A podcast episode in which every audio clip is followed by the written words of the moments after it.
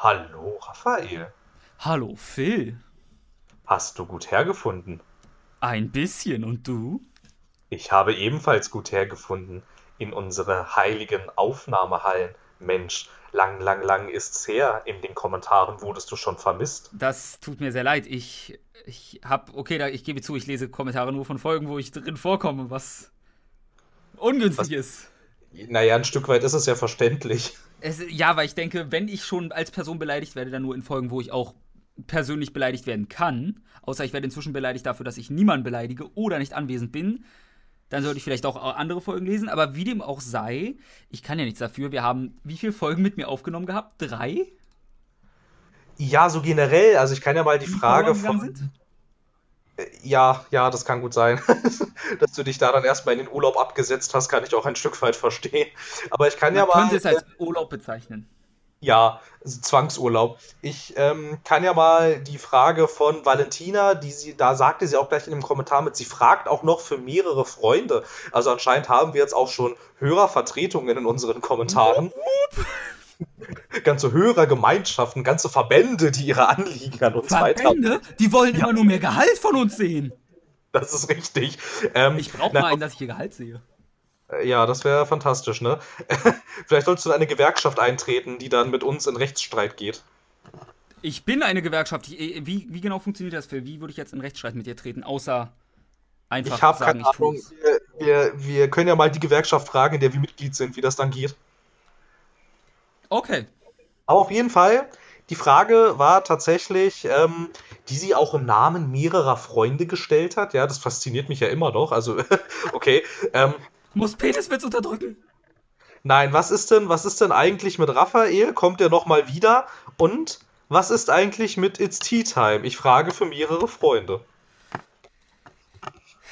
Willst, ja. du, dazu, willst du dazu jetzt gleich mal Stellung beziehen? Jetzt, wo ich dich hier schon habe und. Hallo, ich bin Raphael, ich komme wieder. Ich, ich habe nur derzeitig das ungünstigste Zeitmanagement dafür und da wir es geschafft haben, ungefähr drei Folgen aufzunehmen, die dann verloren gegangen sind, das heißt knappe drei bis vier Stunden Tonmaterial, was einfach einen so unfassbar aufregen kann und mich immer noch wütend macht, wenn ich darüber denke, wie viel Zeit ich meines Lebens quasi, also wirklich, das ist jetzt einfach verschwendete Lebenszeit gewesen von uns, also von Phil und mir und ich glaube, Kenan war allem auch beteiligt.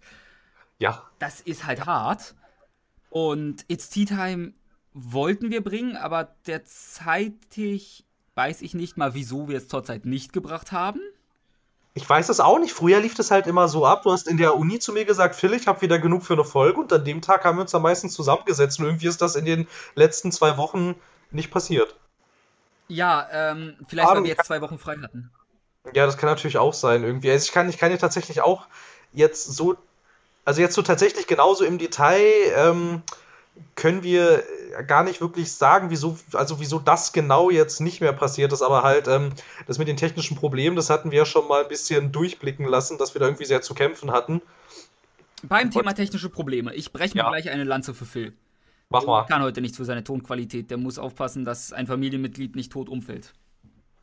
Es hat nichts mit Tod zu tun. Das ja, äh, das wollte ich, das wollte ich tatsächlich, das, das wollte ich eigentlich sagen im Intro, dass ich mich äh, für meine heutige etwas äh, schlechtere, um es diplomatisch auszudrücken, Tonqualität ähm, entschuldigen möchte. Äh, ja, das liegt daran, dass ich heute extern aufnehme. Was tue ich nicht alles für die werte Hörerschaft? Ich möchte, darf ich kurz einwerfen, dass du theoretisch immer extern aufnimmst, weil sofern du nicht in deiner Aufnahme sitzt, könntest du, glaube ich, nicht intern aufnehmen. Das Ding, das Ding ist halt tatsächlich, ich meine, wir nehmen ja eigentlich fast immer dezentral auf, ne? Also, äh, ja, äh, um, um, um, um irgendwas intern innerhalb der Firma aufnehmen zu können, bräuchten wir halt auch erstmal Büro- und Aufnahmeräume. Die ich glaube, im Klartext wäre Aufnahmeraum mein Zimmer. Ja, da sind die besten Mikrofone, aber das bietet sich halt auch nicht immer an. Das, das hätte ja heute fast geklappt, tatsächlich. Jetzt, boah, ich hatte überlegt, ob wir sagen, dann dachte ich, wir können ihnen nicht Werbung machen und den Mund schmackhaft auf eine geniale Tonqualität von zwei Leuten, die durch kein Internetproblem meinerseits oder äh, Probleme deinerseits irgendwie auftreten könnten, können wir ihnen nicht schmackhaft machen. Ich habe vergessen, wie ich diesen Satz beenden wollte, verdammt! Entschuldige. Ähm, aber es ist tatsächlich schon mal vorgekommen, dass Kenan und ich gemeinsam an einem Ort aufgenommen haben. Und da muss ich in der Tat sagen, was dann den technischen Aufwand betrifft, das war deutlich angenehmer irgendwie. Ne? Also ja. da konnte viel weniger schief gehen. Und wenn irgendwas passiert, konntest du einfach auf Pause drücken. Irgendwie, es war auch egal, wenn dann mal jemand der Meinung war, er müsse jetzt mal den Router neu starten und das gesamte Netzwerk lahmlegen. Das ist, wenn du halt, das ist halt, wenn du mit einer Person an einem Ort zur gleichen Zeit aufnimmst, dann ist das halt alles kein Ding, ne? Weil die Aufnahme Aufnahme läuft halt einfach weiter, weil sie ist nicht an das Internet gebunden. Es ist, ist wundervoll super. und ja. Weißt du, was auch wundervoll ist? Nein. Ich habe beschlossen, wir haben ja Verbände in der Community, ich stelle mich zur Wahl als Verbandsvertreter. Danke sehr. Okay, alles klar. Aber es ist ja, es ist ja schön, dass äh, Valentina tatsächlich diese Frage heute gestellt hat und wir ausgerechnet heute tatsächlich äh, diese Folge hier aufnehmen und wir schwafeln schon seit weißt, Ewigkeiten. Ist mir egal. Weißt du nämlich was? Okay. Wir machen es ab ja. so. Ich tauche nur noch auf, wenn ich explizit in der Community angefragt werde. Ich bin wieder Stargast. ich glaube, die Leute haben das inzwischen so verstanden, dass du wenigstens halbfestes Mitglied bist inzwischen. Also eigentlich bin ich. Also es kommt drauf an. Ich war mal Praktikant. Ich habe nie einen Beförderungsschein gesehen, aber mein Arbeitsaufwand ist gestiegen. Naja, Meine der Involvierung auch. Der Beförderungsschein war ja wohl eindeutig, als wir dich äh, eingeladen haben in Sonntagspodcasts. Ach so, ich dachte, das wäre, als Kenan mich mal einen Schluck aus seiner Pepsi ertrinken lassen. das kann natürlich auch sein, ja. Nein, aber so, ja. Also ich weiß nicht. Äh, tendenziell, ähm, das hatte, glaube ich, auch noch mal jemand gefragt gehabt. Also, obwohl jetzt der ähm, erste Sonntagspodcast nach Ankündigung, dass wir mehr Dreier-Podcasts machen wollen, natürlich wieder nur ein Zweier-Podcast geworden ist. Ähm, ändert das aber nichts daran, dass es eigentlich, dass wir es eigentlich nach wie vor immer noch für eine ganz witzige Idee halten. Ja. So, ich, es, war schon, es war schon immer ganz nett, so wir zu dritt. Also es ist auch nett und das Problem ist jetzt einfach, drei Leute unter einen Hut zu bekommen, von denen einer, meine Person, das Wochenende quasi immer nicht da ist. Dann Phil, der mittwochs nicht fähig ist aufzunehmen. Ja, nicht so richtig jedenfalls. Ich also dann meistens auch unter der Woche noch einen Tag fest wegfalle und Kenan Schichtbetrieb hat. Ja, genau. Deshalb, das war ja, das war ja auch unter anderem mit ein Grund, weshalb wir dann ja auch eigentlich einstimmig beschlossen haben, wir reduzieren das Pensum auf 14 Tage statt 7. Genau. Weil dann halt einfach, ich meine, so haben ich wir jetzt halt einfach. Das gut, weil ich glaube, ich habe gesagt, ja, mir egal. Ja, du hast gesagt von mir aus. Von mir aus ist für mich ja. Ja, von mir aus, von mir aus heißt, ach, ich muss, ich habe keinen Bock drüber nachzudenken, tu es einfach. Und, und, und Kenans Antwort las sich ein bisschen so, Gott sei Dank, ich dachte, er schlägt es nie vor. ich glaube, du musst ihn nochmal raussuchen nebenbei. Ich weiß, ich glaube, ich glaube, er meint irgendwie, ja, alle 14 Tage klingt super oder irgendwie sowas. Ja, ja halt, wenn, wir, wenn wir halt, ja, naja, äh, äh, wie gesagt, halt, ne, drei Leute und ähm, Er schreibt alle, er hat geschrieben, alle zwei Wochen wäre gut. Ach so, na gut, okay. Daraufhin ja, gab es ein Slow-Mo und ihm wie ein Feuerzeug anzündet. Ach ja, richtig. Naja, okay. Ähm, ja, aber halt auf jeden Fall mit, ähm, wenn man, wenn wir regelmäßig zu dritt aufnehmen wollen, dann da brauchen wir einfach mehr Vorlaufzeit. Ja, oder mehr Geld. Ja, ja, oder halt, oder halt überhaupt überhaupt Geld. Aber dann müssten wir uns mit so Dingen rumschlagen, wie was geben wir unseren Bäckern, weil ich es als Bäcker durchaus verstehe, warum soll ich jemandem Geld geben, der mir dafür keinen wirklichen Mehrwert liefert, sondern einfach nur so weitermacht wie bisher. Also ich kann dir ein paar Sachen sagen. Erstmal, meinem Bäcker gebe ich für gewöhnlich Geld und bekomme Brötchen dafür. Das meinte ich nicht. Das sagst du jetzt noch. Du weißt nur nicht, was ein Bäcker für gewöhnlich von dir bekommt, weil du ihn einfach beklaust. Du, du, du, wegen dir sterben die Bäcker aus, Phil. Leute wie du sorgen dafür, dass keiner mehr Brötchen kaufen kann. Frisch gebackene Brötchen. Richtig, Amazon Fresh hat damit gar nichts zu tun. Ich habe keine Ahnung, ich gehe nicht zum Bäcker, ich esse Reis. Morgens, mittags, abends. Nichts anderes außer Reis. Dann halt mir keine Moralvorträge, wie ich, die, wie ich das Doch. Bäckertum zerstöre. Außerdem gehe ich zum Bäcker sogar regelmäßig. Ja, aber du beklaust ihn, Phil. Das macht man so nicht. ja, na gut. Du musst es ja wissen. Was soll das denn jetzt heißen? Naja, ich habe nicht das Gefühl, dass du in meinem Privatleben sonderlich präsent bist. Ja, weil du mich nicht in dein Privatleben reinlässt oder in sonst irgendwas. Naja, also ich habe ja die ganze, naja, reinlassen, ich habe dich in, ich habe, äh, jetzt wollte ich schon. Ich wollte dich heute in mein Haus lassen, dann hieß es, Mimimi, ich muss wieder nach Hause. Productions. Ja. Die sind übrigens immer noch cool, weil sie in einer Live-Show den deutschen Computerspielepreis abgelehnt haben. Finde ich, war eine super Aktion. Wollen wir vielleicht mal, bevor wir hier in epischer Breite immer nur rumsparen? So, ich, dachte, ich dachte, wir fangen jetzt mit dem Comedy-Podcast an. Mm, mein Fehler.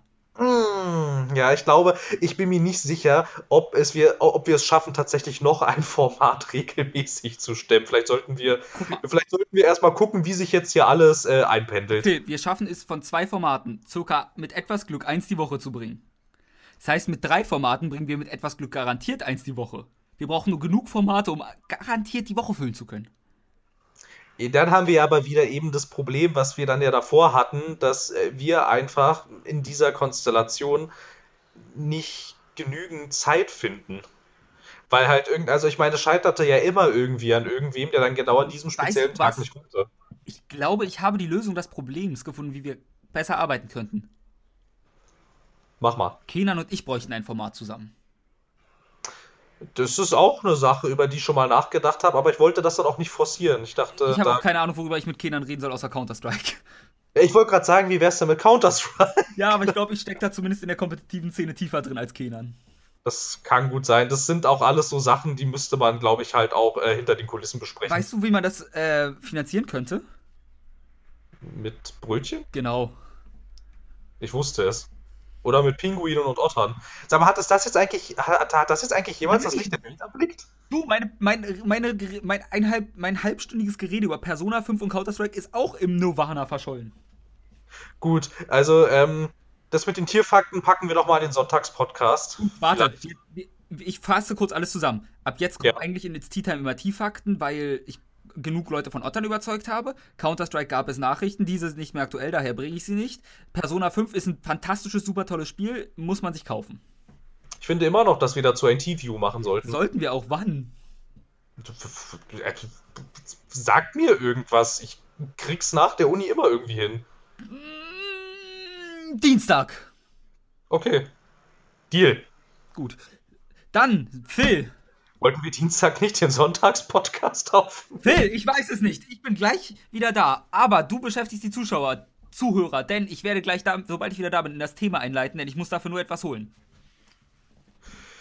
Alles klar. Also, ähm, liebe Hörerinnen und Hörer, herzlichen Glückwunsch, dass Sie es bis zu dieser Stelle tatsächlich geschafft haben, da wir jetzt schon in epischer Breite rumschwafeln, ohne wirklich Sinn und Ziel, aber das ist ja auch mal ganz nett. Ähm, trotzdem freut es mich, dass Sie bis hierhin durchgehalten okay, haben. Ich bin wieder da. Jawohl, ich wollte gerade tatsächlich äh, erzählen, dass wir jetzt wahrscheinlich zum Thema überleiten. Was auch immer du gerade genau. gemacht hast oder geholt hast, ich hoffe, es geht endlich los. Also, jetzt kommt das große Rätsel. Was könnte heute das Thema sein? Ha hat man es gehört? Ja, es klang etwas knatternd irgendwie. Warte, warte, wir probieren es nochmal.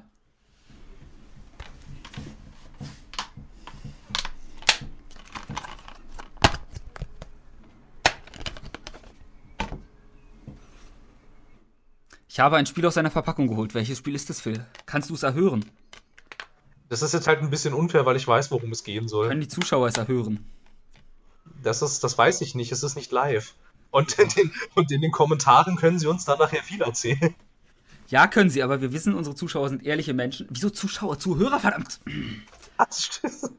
Also, also, sie, also, also, ich meine, ihr könnt uns auch gerne zuschauen, wie äh, der Balken, also der Fortschrittsbalken immer weiter auffüllt, aber ich glaube, das ist irgendwie bei. Du, wir können auch eine Live, äh, jeder eine Webcam noch dazu aufnehmen und legen das Webcam-Bild drunter. Das ist ja noch mehr Aufwand dann. Hm, naja, Bild und Ton lässt sich leicht sinken. Das mal, aber ey, trotzdem, Phil, was hast du denn gehört?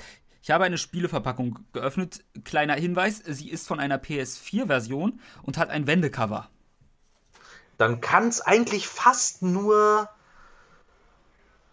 Ah, eigentlich, eigentlich, eigentlich könnte es nur dein Lieblingsspiel Skyrim sein, glaube ich. Aber ich bin mir nicht sicher. Ich glaube, du meinst was anderes. Ähm, ist nah dran. Ja. Aber das habe ich nur auf der Xbox 360. Okay. Ach, ja, da spielt man sowas ja auch nicht. ähm, ja, dann dann, dann, dann die andere Alternative, die einfach nur Sinn macht, wäre The Last of Us. Genau, denn das einzige Spiel, was Wendecover hat für eine PS4 und mir gerade vom Schreibtisch gefallen ist, ist The Last of Us Remastered. Oh, Remastered, entschuldige. Ja, sonst wäre es nur für die PS3 und ich habe die PS4-Version gespielt. Und hier liegen, jetzt neben dem Schreibtisch. Na gut, okay. Äh, willst du weiterhin leiten oder soll ich das ich jetzt Ich leite weiterhin. Dann mach also, das mal. The Last of Us, ein von den Kritikern äußerst gelobtes Spiel, wenn ich mich richtig erinnere, hat viele Spiel des Jahres Awards gewonnen für allen möglichen Nonsens wie bestes Spiel, beste Story, wahrscheinlich auch beste Grafik, wo ich einfach sage, mir egal, denn mich hat dieses Spiel nach ungefähr drei bis vier Stunden verloren. Aber es gibt noch Leute hier, die sogar einer noch penetranter, böse, böse, wollenden, artigen Weise sind als ich. Phil, ich rede von dir. Äh. Oder um ein ja, altes Intro zu zitieren. Warte, ich habe noch, ich habe eine bessere Überleitung, glaube ich. Rewind. Ladies and gentlemen, in the left corner, with a blue box and brought to you by Nordog, The Last of Us. And the right corner, a guy called Phil. Ladies and gentlemen, are you ready to rumble? So, genau. Hallo, ich bin Phil. Und die Frage ist jetzt, wie hart gehen wir mit dem Spiel ins Gericht? Ich würde sagen, mit aller Härte. Ähm, ja, von mir aus gerne. Also ich bin hier, ich dachte, ich sehe mich in einer Art moderierenden Fähigkeit, Zuständigkeit und sage noch dazu, wieso es mir keinen Spaß gemacht hat. Genau, also, also, also Sinn und Zweck dieser ganzen Sache war, dass äh, wir heute mal wieder in äh, der Uni damit äh, konfrontiert wurden, dass jemand gesagt hat, es macht so viel Spaß und es sei so unglaublich gut und das Spiel sei so ziemlich das Beste, was äh, je entwickelt wurde und wir uns quasi angeguckt haben, ich habe dir das erzählt und wir beide relativ synchron gesagt haben, nein. Ja. ist denn es nicht, du kannst ja nicht das beste Spiel aller Zeiten erwähnen, ohne die Namen Bioshock und Alpha Protocol. Das ist richtig. Und, und ähm, Sphinx, der Fluch der Mumie.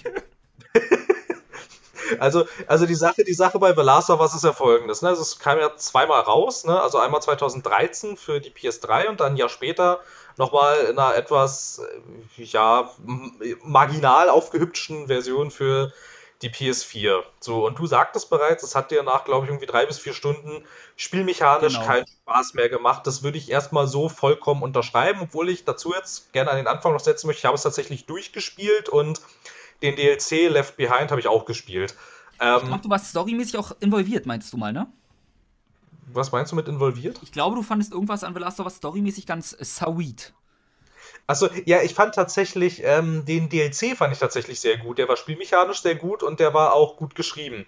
Zum eigentlichen The Last of Us muss ich sagen, bitte 95 wie und warum. Also es wurde ja angekündigt als, ähm, also schon recht famos, ne, von, haben wir erwähnt, dass es von Naughty Dog und, Ex und dementsprechend PlayStation exklusiv, also den Uncharted-Entwicklern. Ähm, also ich habe zumindest erwähnt, dass es brought to you by Naughty Dog in meinem epischen Boxkampf-Intro. Ah, das habe ich nicht ganz verstanden, ja, sorry. Also tut mir leid, ich, ich spreche kein Englisch. Ach so. I'm not speaking this language.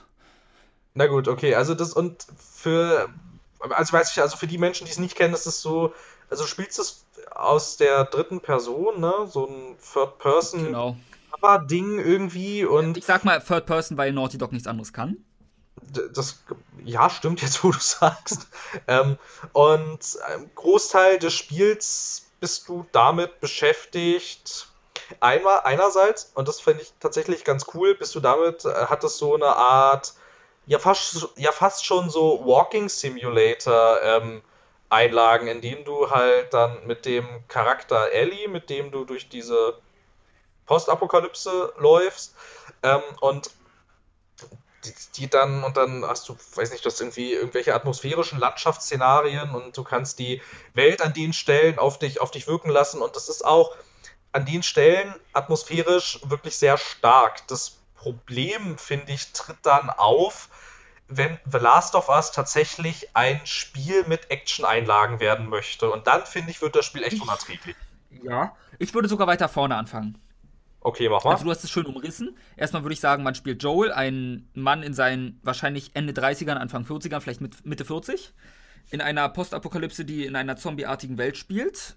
Man soll Ellie begleiten, die wie man recht früh erfährt, anscheinend immun dagegen ist. Was für eine grandiose Story. Hat man in auch keinem Zombie-Film jemals gehört. Das wäre mein nächster Kritikpunkt gewesen, diese genau, 08 die Originalität. Ich fange jetzt mal direkt am Anfang des Spiels an, weil dieses Spiel fängt sensationell gut an. Du beginnst mit Joel in deinem Haus, es ist Geburtstag, deine Tochter, die fast genauso, die Ellie recht ähnlich sieht, auch im ungefähr gleichen Alter ist, wenn ich mich nicht komplett falsch erinnere, schenkt dir zum Geburtstag eine Uhr, war es, glaube ich, oder? Ich glaube, ja. Jedenfalls, man hat Geburtstag, sie schenkt einem eine Uhr. Auch wenn man weiß, wie ich, dass gleich einfach nur Shit hits the Fan passiert und alles den Bach runtergeht, dann ist das ein rührender Moment. Man entwickelt eine nette Bindung in der kurzen Zeit schon zu den Charakteren. Man kriegt ein schönes Gefühl für den Zusammenhalt, die Familie, wie sie ihr Leben ungefähr aussieht. Das ist wirklich toll und super. Dann Shit hits the Fan, Zombie-Apokalypse beginnt alles dreht durch und du fließt mit ihr in einer super inszenierten Sequenz, weil wir alle wissen, wenn Naughty Dog 1 kann, dann sind es super inszenierte Sequenzen. Siehe Uncharted ab 2. Und dann ja. stirbt deine Tochter. Achso, vielleicht ähm, die obligatorische Spoilerwarnung.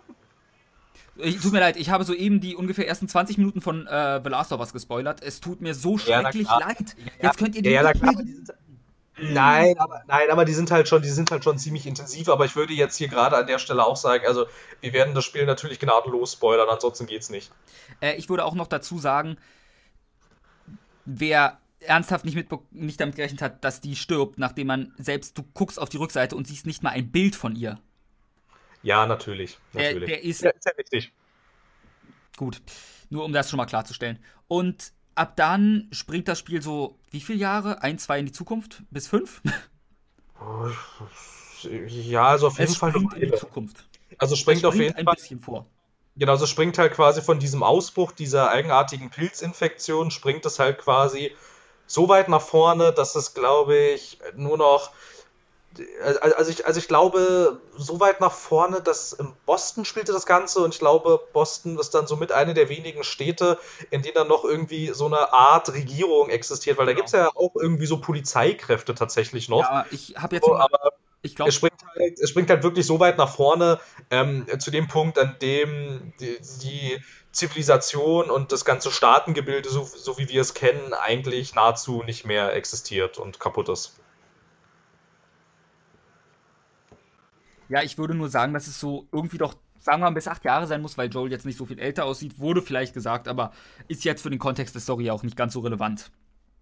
Nö, wichtig ist halt nur, die Infektion hat sich weit ausgebreitet. Genau. Übliches Zombie-Szenario. Nur, dass es dieses genau. Mal nicht irgendein Virus direktes, sondern Pilzsporen, die sich die, äh, orientiert sind an dem, wie auch immer der Pilz heißt, der Ameisen größtenteils befällt, diese dann quasi mind control, die dann an einen möglichst hohen Punkt gehen, wo der Pilz dann aus ihrem Körper wächst, um dort seine Sporen weiter zu verbreiten und weiter zu infizieren. Unfassbar interessanter Pilz, der allerdings nicht bei Menschen funktionieren kann, aufgrund von verschiedenen Faktoren. Es gibt gute Erklärungen dazu, wieso man davor rein theoretisch keine Angst haben muss. Trotzdem, die CIA entwickelt das gegen uns, Leute. Wacht auf, das sind alles Reptiloiden. Das ist richtig. Und hier würde ich jetzt, glaube ich. Trails! Hier würde ich jetzt auch schon storytechnisch einhaken irgendwie, weil ich würde sagen, einer der großen, großen Punkte, die immer wieder angesprochen werden, sei die fantastische und originelle Handlung. Und nachdem ich das Spiel durchgespielt hatte, muss ich tatsächlich sagen, das Spiel hatte mich an keiner Stelle wirklich überrascht. Es hat mich storytechnisch nirgendwo sonderlich. Hills nennt sich Cordyceps übrigens. Alles klar. Es hat mich nirgendwo sonderlich gepackt und ich muss auch sagen, es war auf, also aufgrund der Tatsache, dass es halt ähm, die 0815 Post also Post-Zombie-Apokalypse-Geschichte erzählt, ähm, war das Spiel für mich auch in seiner Story absolut vorhersehbar. Also ich weiß nicht, wie weit du es gespielt hast, inwieweit es dir da ging. Vielleicht ein kleiner Exkurs.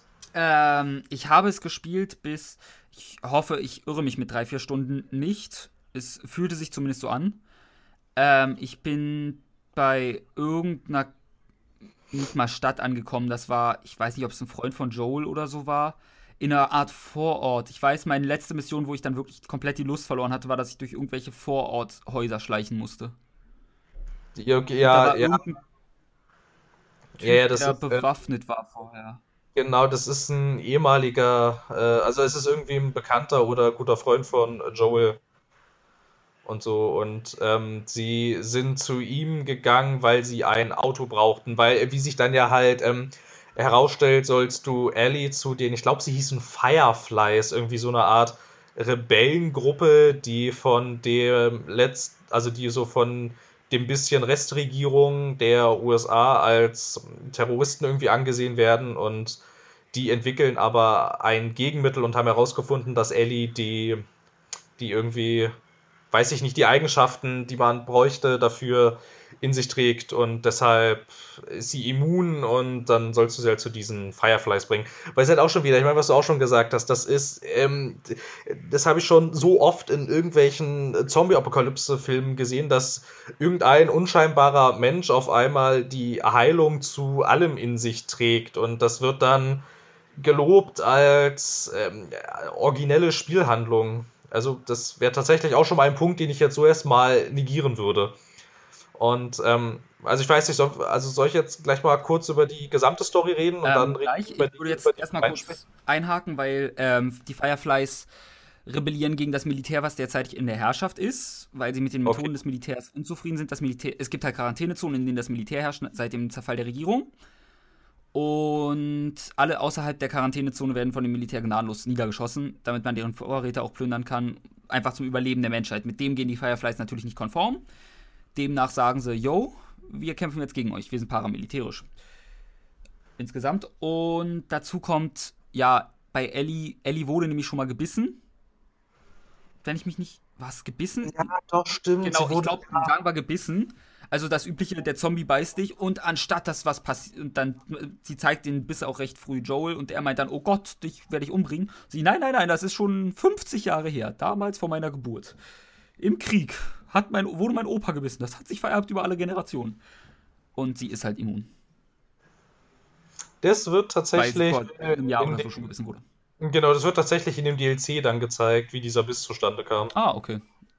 Und so. Ähm, ja, und so, und ähm, rein storytechnisch kann man dazu eigentlich sagen, dass es sich halt ziemlich genau in die Richtung entwickelt, in die man auch erwartet, dass sie sich entwickelt. Also die laufen da halt oder teilweise fahren Road-Movie-mäßig durch die USA zu diesem Quartier der Fireflies. Unterwegs passieren mal kleinere, mal größere schlimme Dinge. Und ich glaube, das einschneidendste Erlebnis, was ihnen dann unterwegs tatsächlich passiert, ist, als der, als es Winter wird und Joel von, ich weiß es nicht mehr, der verletzt sich irgendwie. Ich glaube, er wird von von irgendwem angeschossen und sie dann irgendwie ziemlich Panik hat und dann versucht irgendwie Joel wieder auf die Beine zu kriegen, was halt irgendwie nicht so einfach ist, weil er halt ein älterer, ziemlich großer Herr ist und sie ein ziemlich junges, zierliches Mädchen und so. Und das war das, an, an, an der Stelle dann wird es, ist das Spiel tatsächlich auch in seiner Inszenierung und in seiner Story her gar nicht so gar nicht so schlecht und wirkt auch relativ gut irgendwie, ne? weil du hast ja diesen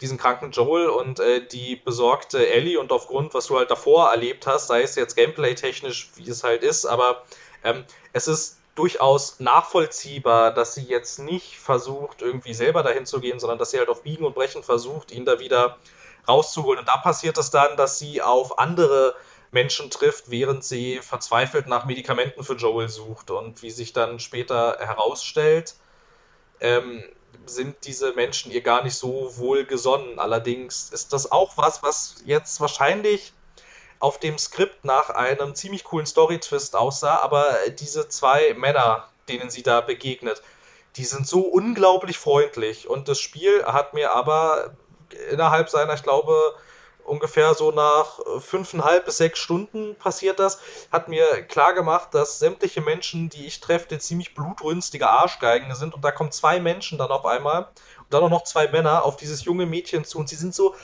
unglaublich betont freundlich und bieten ihr so offensiv an, dass sie ja mit ihnen mitkommen könnte. Und dann würden sie wieder zurückgehen und nach Joel sehen und alles irgendwie. Und sie hatten auch Medikamente und bei ihnen ist alles super. Und da würde ich jetzt auch schon die Frage stellen, bitte, wer erkennt nicht, dass diese zwei Herrschaften alles, aber nichts Gutes im Schilde führen und als Ellie sich dann dementsprechend verweigert und nicht mitkommen möchte, werden sie auch handgreiflich und sie wird entführt irgendwie. Also ich meine, das ist alles super inszeniert, aber wen das überrascht, dem würde ich tatsächlich niedrige Menschenkenntnis unterstellen, weil das ist so offensichtlich. Und das ist was, was in diversen Testberichten auch immer als einer der äh, einschneidendsten und emotionalsten Momente im Spiel geschildert wurde. Und als ich das halt gespielt habe und diese Szene erlebt habe, dachte ich, ja, äh, okay, äh, sollte mich das jetzt überraschen, weil das hat es eigentlich nicht. Und dann halt wenig überraschend wacht Joel irgendwann halt aus seinem fiebrigen Koma oder was auch immer auf, stellt fest, Ellie ist nicht da, sucht natürlich nach ihr und das Ganze endet dann in einer ziemlichen Gewaltorgie, als Joel dann rausfindet, dass diese Menschen erstens Kannibalen sind und zweitens gerade drauf und dran waren, Ellie zu vergewaltigen und das findet Joel nicht so witzig und das ist eine der Stellen, in denen wird das Spiel tatsächlich extrem brutal. So, also soweit zum emotionalsten Moment in der Story. Der ist halt leider sehr vorhersehbar gewesen, so leid es mir tut. Und so. Das ist also. natürlich traurig. Ähm, Soweit bin ich ja nicht mal gekommen. Was für ein. Also bei mir lag es vor allem, ich fange mal da an, wo es mich verloren hat. Mach mal. Stealth-Gameplay. Ja. Also, ich mag Stealth-Games ich mochte Dishonor schon immer. Also beide Teile haben Spaß gemacht. Wenn man das jetzt, ist an sich ein Stealth-Game. Ist jetzt First Person, aber egal. Und ich überlege gerade, ich glaube, ich habe The Last of Us Remastered nach Metal Gear Solid 5 gespielt. Weil ich äh, es mir erst spät zugelegt habe, hatte ich mir aus dem New York Urlaub mal mitgebracht, weil, mein Gott, sind in den USA Videospiele günstig. Mhm. Und im Vergleich zu einem MGS 5 ist halt die Stealth mich. Natürlich, es liegen noch mal wie viele Jahre dazwischen? Zwei mindestens? Mein Metal Gear ist 5 ist 2015 rausgekommen, Last of Us 2013, glaube ich. Wären zwei Jahre, ja. Also da liegt schon ohne Frage was zwischen und so. Aber ich hatte auch wirklich keinen Spaß daran, weil natürlich in der Postapokalypse du hast fast gar keine Munition. Das heißt, sneaken und mit Backstein hat man größtenteils den Gegner eins übergebraten, wenn ich mich nicht irre, ne? Ja, ja, irgendwie. Also du hattest dann halt noch diese nervigen Klicker als Gegnertypen. Genau. Und die halt nur mit, die konntest du halt nur ähm, killen mit so selbst gecrafteten Messern. Womit genau. wir in dem Spiel Bis dahin waren sie halt OP. Richtig. Was auch, also ohne Frage, es ist eine gute Inszenierung von diesem Gegnertyp, von dem du weißt, er one-hittet dich immer und du kannst ihn nicht wirklich ausschalten und musst immer leise sein, weil Klicker sind halt blind und reagieren nur auf Ton. Ja, aber nur auf deinen Ton nur auf meinen Ton, weil sie wissen halt, dass alle anderen Töne irrelevant sind. Sie genau. können es halt. Und ja, ich finde es gut, dass der erst vorgestellt wird als quasi unbezwingbar und dann findest du, kriegst du durch Level-Ups quasi die Möglichkeit, ihn zu bekämpfen, finde ich an sich tendenziell immer gut. Aber nicht, wenn die Möglichkeit, sie dann zu bekämpfen, trotzdem so marginal nur ist, dass ich dann teils nicht mehr mitbekomme, wenn mein letztes Messer weg ist, weil ich einfach blöd bin. Ich glaube, da gab es auch mal eine schöne Einblendung für. Nicht gerade klein. Aber man vergisst es irgendwie doch im Eifer des Gefechts schnell und dann ist der Klicker da und du kannst das Level von vorne starten. Und das ist mir so oft passiert, dass ich einfach sämtliche Lust verloren habe und bis dahin auch die Story ja gut nicht, weil die Charakterbindung ist noch im vollen Gange. Es hat keinen Sog entwickelt, finde ich, bis zu diesem Punkt, den ein Videospiel meiner Meinung nach entwickeln muss. Im selben Jahr ist halt ein Bioshock Infinite rausgekommen, was mich ab der ersten Sekunde fast hatte. Einfach weil du kommst halt auch da, wie in Bioshock 1, schon in den Leuchtturm rein und dann auf einmal wirst du hochgeschossen statt runter und vor dir öffnet sich dieses geniale Panorama von Columbia und alles ist toll. Es ist eine totale Kulisse natürlich, das Spiel. Aber du wirst da super durchgeführt und es ist eine wundervolle Stadt mit cooler Musik und dann eskaliert es nach und nach. Während wobei ich finde aber, dass, das, wo, wobei ich aber finde, dass Bioshock Infinite, wenn ich da mal kurz reingrätschen kann, dann auch ähnlich wie The Last of Us 2, äh, The Last of Us, ähm, ziemlich am, am äh, Gameplay krankt. So, also am reinen ähm, Spiel dann. Da würde ich sagen, also das ist jetzt persönliche Präferenz, ich spiele halt gerne Shooter. Demnach liegt mir das mehr. Also ich hatte automatisch Spaß an Bioshock Gameplay bis auf den Schluss. Und auch bei Bioshock würde ich jetzt einwerfen, dass es da viele Längen gen Ende gab. Ja, würde ich Aber auch sagen. ich würde Bioshock tendenziell als ein Spiel mit einer stärkeren Sogwirkung für mich persönlich betrachten. Einfach ja, weil. Da würde ich, würd ich, auch, da würde ich auch absolut mitgehen. Das ist halt ein Szenario, was ich noch nicht 50 Mal in sämtlichen Filmen dieser Erde gesehen habe. Eben, eben, das war, ein, das war ein frisches Szenario, das war auch irgendwie mal eine total abgedrehte Erzählweise und das hatte inszenatorisch und storytechnisch all das, was The Last of Us auch hätte haben können. Und ich finde einfach, also ich meine, ähm, The Last of Us erzählt ja auch diese Postapokalypse-Geschichte eigentlich sehr, also genretechnisch ja durchaus sehr solide, aber nur weil du solide abschreiben kannst, kannst du dem Spiel noch nicht eine 95 geben. Nee, aber das nee. ist, also das ist jetzt mal ein Thema, was eigentlich über ein Stunden Folge tendenziell wert ist. Wieso werden Spiele für ihre originalen Stories gelobt, die man schon tausendmal in Filmen und Büchern gelesen hat und auch insgesamt für Sachen, wofür eigentlich kein anderes Medium mehr davonkommt. Nur weil das Medium relativ jung in Relation ist, sollte man trotzdem härter mit ins Gericht gehen, weil auch jeder, der einen Film guckt, sagt dir, die Story ist aus dem und dem Grund nicht gut und schlüssig, aber im Spiel, ja, die ist toll. Ja, das ist halt, das ist halt quasi, ich denke, ähm, dass das auch ein Grund ist, warum relativ viele äh, Spiele-Verfilmungen scheitern. Wenn du quasi in das Medium Videospiel guckst und sagst, ja, für ein Videospiel ist das eine gute Story. Wenn du aber nur die Story dann aus diesem Videospiel rausnimmst und versuchst, um diese Story einen Film zu machen, und ein Film hat halt nichts, außer seine Inszenierung und seine genau. Geschichte. Äh, nee, das, äh, ins das ist halt. Videospielverfilmung scheitern meiner Meinung nach aus einem ganz anderen Punkt, aber das ist, glaube ich, das war, glaube ich, auch eine Zuschauerfrage, auf die wir mal eingehen wollten. Richtig, ich wollte es nur kurz anreißen, da muss es jetzt auch gar nicht weitergehen. Nee, und ich bin mir sicher, ich wollte noch irgendwas zu The Last of Us gerade sagen, aber mein Gehirn ist gerade leer. Also, Phil, nimm, nimm das Thema und trage es gerne in richtige Richtung. Ähm, ja, wenn ich jetzt nochmal über das Gameplay reden möchte. Erstens ist vielleicht den Menschen bekannt, ich hasse Skill Trees, in denen es irgendwie nur vier freischaltbare Dinge gibt. Und ich hasse aufgesetzte Crafting-Systeme, die ich eigentlich nicht bräuchte. The Last of Us hat beides. Dann erfüllt es schon mal bei dir eine solide 0 von 10, vermute ich mal. Ja, so ungefähr. Also, das war auch einer meiner größten Kritikpunkte an Horizon Zero Dawn. Was sollen diese Skill Trees, ey? Jeder Skill Tree hat irgendwie, glaube ich, keine Ahnung, fünf oder also irgendwie so fünf bis acht Fähigkeiten, die halt auch alle zum Großteil nutzlos sind. Und ähm, dem es un ungefähr einen ähnlichen Skilltree hat auch The Last of Us. Und also, was mir aber, also was mich vor allem am meisten gestört hat, war diese Sache mit den Klickern und den Messern. Warum zur Hölle stecke ich dem Klicker ein Messer in den Kopf und dann ist es kaputt? Warum darf ich dieses Messer bitte nicht behalten? Aus Game Designer Sicht würde ich sagen, ich darf das Messer nicht behalten, weil dann ja nicht mehr die Klicker für mich overpowered sind, sondern ich bin viel zu overpowered für die Klicker, weil ich sie einfach wegwischen kann.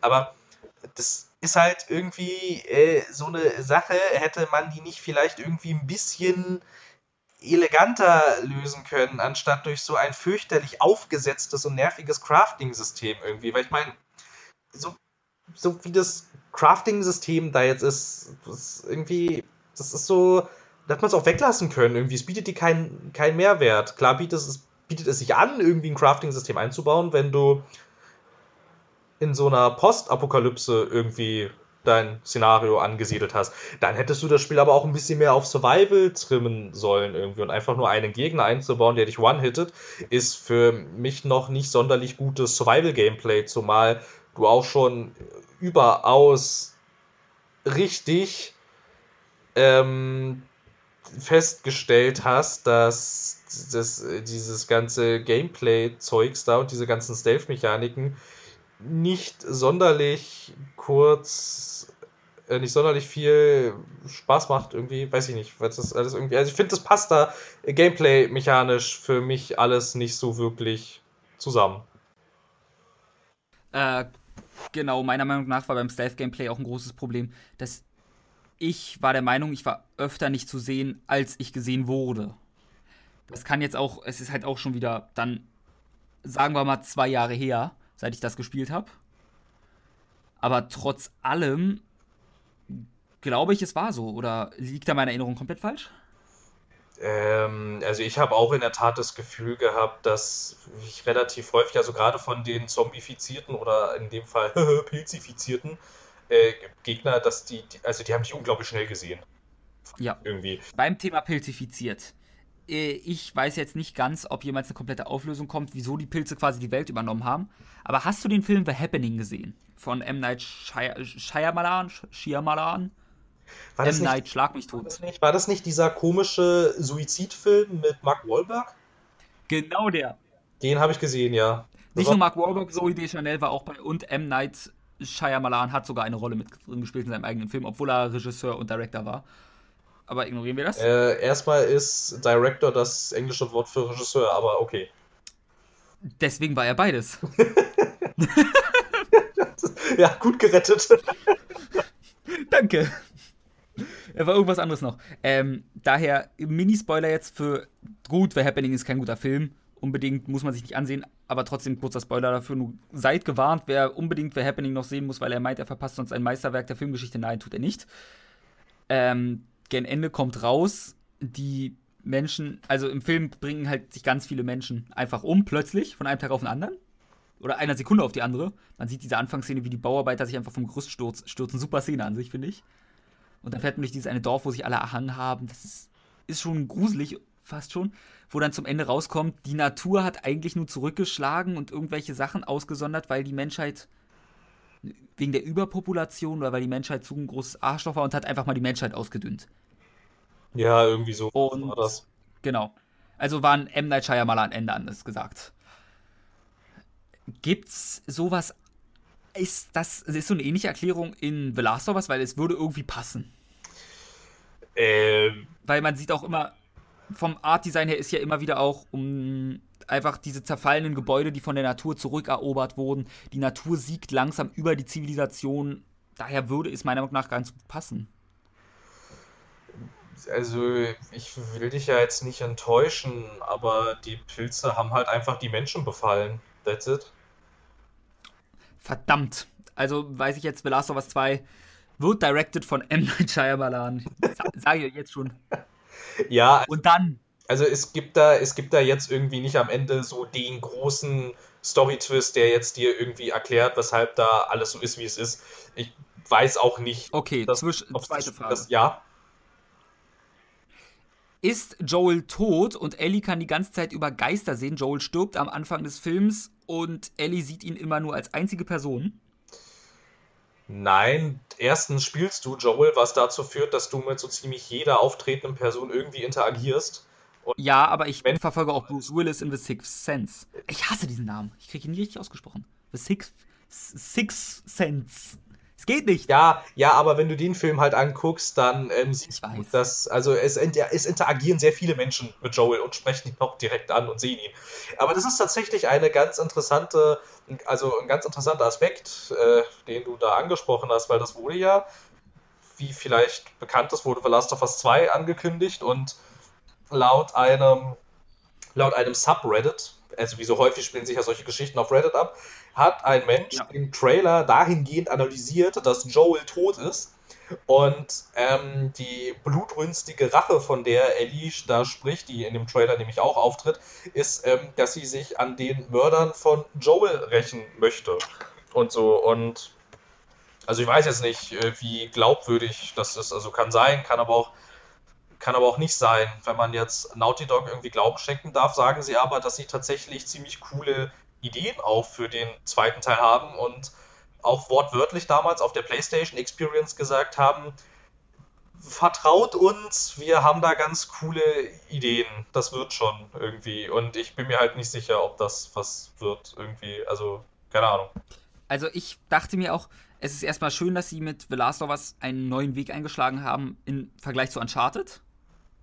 Aber was ich mir da wieder denke, ist, ich glaube, das hatte ich, ich glaube nämlich, das Ganze hatten wir in der It's Tea Time auch mal drin. Was? Fragezeichen, Ausrufezeichen. Die Ankündigung von The Last of Us 2? Ja, das war sogar unsere erste Folge. Wusste ich doch. Und ich glaube, da hatte ich es auch schon gesagt, und ich sage es gern nochmal. Ich finde, The Last of Us braucht keinen zweiten Teil. Nee, Ich finde, bin immer ein Fan davon. Ja, weil die Geschichte, ja, sie ist nicht abgeschlossen, aber das ist eine Geschichte, die brauchst du nicht abschließen. Du kannst sie eh nur auf zwei Art und Weisen abschließen. Entweder du bringst alle Personen um und lässt die Pilze gewinnen oder die Menschheit gewinnt. Das sind die zwei möglichen Enden für so ein Szenario. Ja, wobei man auch sagen muss, jetzt allerdings der erste The Last of Us, da, da geht es eigentlich, eigentlich nicht wirklich um die Zombie-Apokalypse, sondern es geht Ja. halt schon irgendwie um Joel und Ellie. Also du kannst halt innerhalb dieses Zombie-Apokalypsen-Szenario halt schon noch relativ viele Geschichten erzählen rund um Joel und Ellie. Also das ginge ja noch irgendwie, aber tendenziell. Ja, es ginge, aber für mich ist das immer, oh, wir haben bei einem Experiment wieder eine Cash-Cow gefunden. Wir melken sie erstmal und gucken dann, was draus wird. Ist schön und gut, wenn ihr tolle Ideen dafür habt. Überlasse ich euch auch. Es kann auch sein, dass es von Anfang an als Zweiteiler oder mehr angesetzt war, weil der Autor gesagt hat: Ja, ich habe hier was richtig Gutes an Story geschrieben, aber das kriegen wir nicht in ein Spiel nur rein. Und alle haben gesagt: Gut, wir gucken, wie der erste ankommt und wenn es wirklich schön ankommt, dann kannst du auch deine weiteren Teile veröffentlichen von uns aus gerne. Helfen wir dir gerne. Aber ich habe bei sowas eher immer das Gefühl wirklich, oh, das ist gut angekommen. Geld, Geld, Geld, Geld, Geld. Ich habe immer gern ein Spiel, was für sich steht, abgeschlossen ist und dann sagt, nee, muss jetzt auch nicht weitergehen hier drin in diesem Universum. Das Universum an sich ist fertig erzählt. Ähm, ja, äh, ich, ich glaube, ich glaube nicht, dass tatsächlich von Anfang an ein zweiter Teil für The Last of Us geplant war. Also dafür, also so ist das Spiel irgendwie, irgendwie nicht erzählt. Also ich meine, du merkst das ja irgendwie durchaus in der, in der Erzählung irgendwie von Büchern, Filmen oder halt auch von Spielen, wenn du irgendwie das Gefühl hast, da, das ist irgendwie so erzählt und da werden so viele Nebenhandlungen aufgemacht, da kommt noch irgendwas hinterher. Es wird tatsächlich genau eine Nebenhandlung aufgemacht und nicht fertig erzählt. Das ist dann halt die Handlung, die ähm, DLC noch erzählt wird. Und der DLC klärt dann eigentlich wirklich noch jede kleinste Restfrage, die aus dem Hauptspiel noch übrig bleibt. Im Prinzip ist das fertig. So. Also diese, ja, ne, diese, diese, diese, diese ganze Geschichte irgendwie mit, äh, mit Ellie als, als, äh, also als Träger dieses, dieses, dieses Immunwirkstoffes und irgendwie Joel, der irgendwie so mit auf sie aufpasst und so quasi zu so einer Vaterfigur wird und alles. Also das Ende von The Last of Us ist zwar halbwegs offen, aber halt die Geschichte, die es erzählt, die erzählt es auch durchaus zu Ende. Also da muss jetzt wirklich nichts hinterherkommen eigentlich. Das kann auch wirklich so für sich alleine stehen, das wäre überhaupt kein Problem. Irgendwie. Und ich würde tatsächlich auch noch einen Kritikpunkt anbringen, weil du meintest, es ist schön, dass sie mit The Last of Us in eine andere Richtung gehen. Tendenziell würde ich dir da recht geben.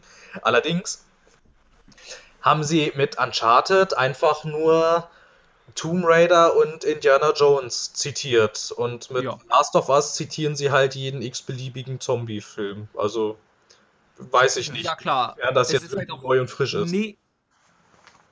Nö, neu und frisch nicht. Es ist halt auch so, ich, 2013 war The Walking Dead noch halbwegs groß im Gespräch, die erste Season. Ich glaube, die kam 2011 oder 12 raus. Könnte das passen? Äh, die, also die, die TV-Serie oder Telltales The Walking Dead? Telltale. Das war, glaube ich, 13 oder 12. Sogar 13? Nee, muss 12 oder 11 gewesen sein. Das war 12 oder 11, ja, weil die zweite Staffel kam 2014, Anfang 2014, da muss es irgendwie 11 oder 12 gewesen sein. Genau.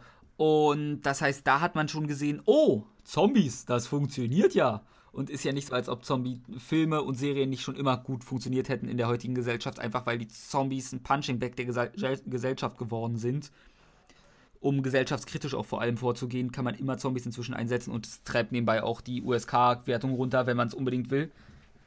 Zombies und Aliens sind da immer gern genommen für, zumindest für die USK-Wertung. Das heißt, der mutigste Schritt war es natürlich nicht, aber ich finde es, also ich fand es eher gut, dass sie halt von einem Uncharted in so eine andere Richtung trotz allem gegangen sind, was eher weniger bombastisch ist und sich ein bisschen mehr zurücknimmt und eine persönlichere Geschichte erzählt als, yo, wir jagen alles in die Luft. Ja, wobei man auch in der Tat sagen muss, dass die erste Telltale The Walking Dead Season um Längen besser erzählt ist irgendwie. Also die schaffen es ja tatsächlich, die nehmen sich zwar diese The Walking Dead Marke, aber im Prinzip könnte das Spiel auch anders heißen, weil die damit was völlig eigenes und relativ Neues erzählen irgendwie. Also ich meine, klar, ist Zombie ist halt auch zu dem Zeitpunkt, also gerade in Videospielen schon ziemlich verbraucht. Aber ich finde, das Spiel trägt sich halt wirklich dadurch durch seine extrem starke und wirklich sehr gut geschriebene Handlung, die auch außerhalb eines Videospiels funktionieren würde. Also das ist tatsächlich eine Geschichte, die wäre auch gut, wenn man das ganze Spiel drumherum wegschneiden würde, weil die nämlich den Vorteil hat, sie konzentrieren sich wirklich nur auf die Geschichte. Bei Telltale ist es ja schon immer so, dass das Spiel in Anführungszeichen eigentlich ja immer eher so Mittel zum Zweck war. Und da ja. gehen sie sich halt komplett auf die Geschichte und das tun sie halt wirklich gut. Und das tut The Last of Us nicht. The Last of Us will auch noch ein Spiel sein, wobei man halt da wirklich deutlich merkt, finde ich ähnlich wie bei Quantum Break, dass sie eigentlich von der künstlerischen Vision her keine Action-Szenen einbauen hätten sollen. Und so wie jeweils bei Quantum Break und auch bei The Last of Us die Action-Sequenzen gestaltet sind, kann man, finde ich, auch merken, sie wollten es auch nicht wirklich. Da wird wahrscheinlich irgendjemand Hochrangiges gesagt haben, sonst verkauft uns das, also sonst verkaufen wir das nicht. Da muss jetzt noch irgendwas rein, was ein bisschen Knallbumm macht. Und sowohl bei Quantum. Also wie es mit Bioshock und dem Shooter an sich war. Ja, ja, genau, genau, genau. Also da, wenn dann da halt immer irgendwie, also ich meine, bei Quantum Break steht Microsoft dahinter, bei The Last of Us Sony und halt bei Bioshock der gesamte Take-Two Interactive Konzern und so und da wird immer irgendjemand stehen und sagen, das muss zugänglicher sein. So. Und dann baut man da halt irgendwelche komischen Action-Dinge rein, die halt bei wirklich allen dreien dieser genannten Spiele gerade gibt es wirklich häufiger mal Action-Szenen, die irgendwie deplatziert wirken. So, als gehören sie da nicht hin. Ja, würde ich zustimmen. Also, das ist halt gut. Mein Problem mit The Last of Us ist jetzt nicht unbedingt die Action-Sequenz, weil ich wahrscheinlich da, sondern obwohl deine Idee war ja auch mal, dass man The Last of Us am besten als Walking Simulator komplett hätte machen sollen. Ja, das hattest du heute ja, ja, ja, genau, das hatte ich heute in der Uni gesagt. Das ist natürlich äh, eine relativ gewagte These, aber man hätte das zum Beispiel so machen können, wie es sowohl The Walking Dead im Comic als auch in der TV-Serie als auch bei Telltale machen, dass halt Zombies oder halt in dem Fall die pilzifizierten Menschen wenig bis gar nicht vorkommen. Dass halt, ja, dass man sich halt nur als Setting genau. nimmt, um die zwischenmenschlichen Probleme aufzeigen zu können. Genau, und hätte das für Last of Us vielleicht auch gemacht, hätte das dem Spiel, glaube ich, gut getan. Aber da hast du halt das Problem, wenn hinter dir ein milliardenschwerer AAA-Publisher steht, der dann sagt, ey, ihr kommt mir jetzt hier aber nicht mit irgendwelchen waghalsigen Experimenten. Ich hätte eine Idee, wie man The Last of Us mit den Zombies sinnvoller gestalten hätte können und auch die Actionsequenzen gut rechtfertigen können. Da bin ich mal gespannt. Man ersetzt The Last of Us durch ein äh, Spiel zum, zur The Crossed Comic-Reihe.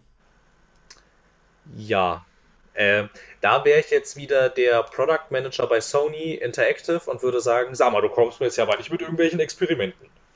Nee, dann bist du nämlich die USK und sagst, Huhu! also da können wir keine Freigabe für geben. Also nee, nicht bei, nee, beim besten Willen nicht, Jungchen. Also das, das, worauf wir uns einigen können, wäre ein Beschlagnahmt, wenn das für euch okay wäre. Was, ich meine, also. Was äh, The Crossed ist, hat. Ich habe ja Crossed, glaube ich, schon mal, glaub ich, hatte ja. ich ja schon mal vorgestellt. Ja, du hattest es schon mal vorgestellt, ja. Deswegen, und das als Spiel. ich glaube, das wäre schneller vom Markt, als ich äh, Crossed sagen könnte. Ja, das kann gut sein. Aber ähm, um nochmal auf das andere zurückzukommen, ich glaube, da wäre. Ähm, das könnte man eigentlich auf alle drei Spiele anwenden, die wir genannt haben.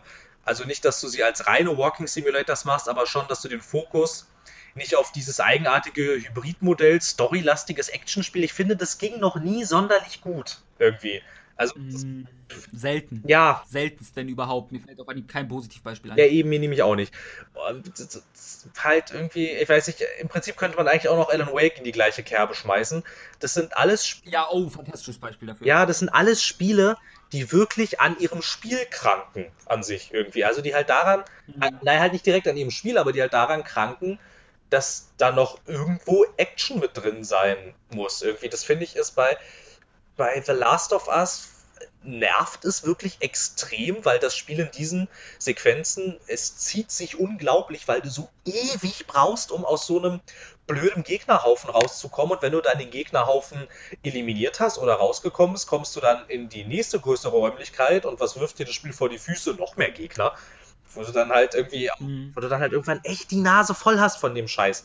Und ähnlich war es bei mir auch, also da ist jetzt deutlich, deutlich mehr Action, aber ähnlich war es bei mir auch bei Infinite, bei Quantum Break und bei Alan Wake, dass ich, ähm, also gerade bei Alan Wake und Bioshock und, und dem äh, letzten Bioshock hatte ich.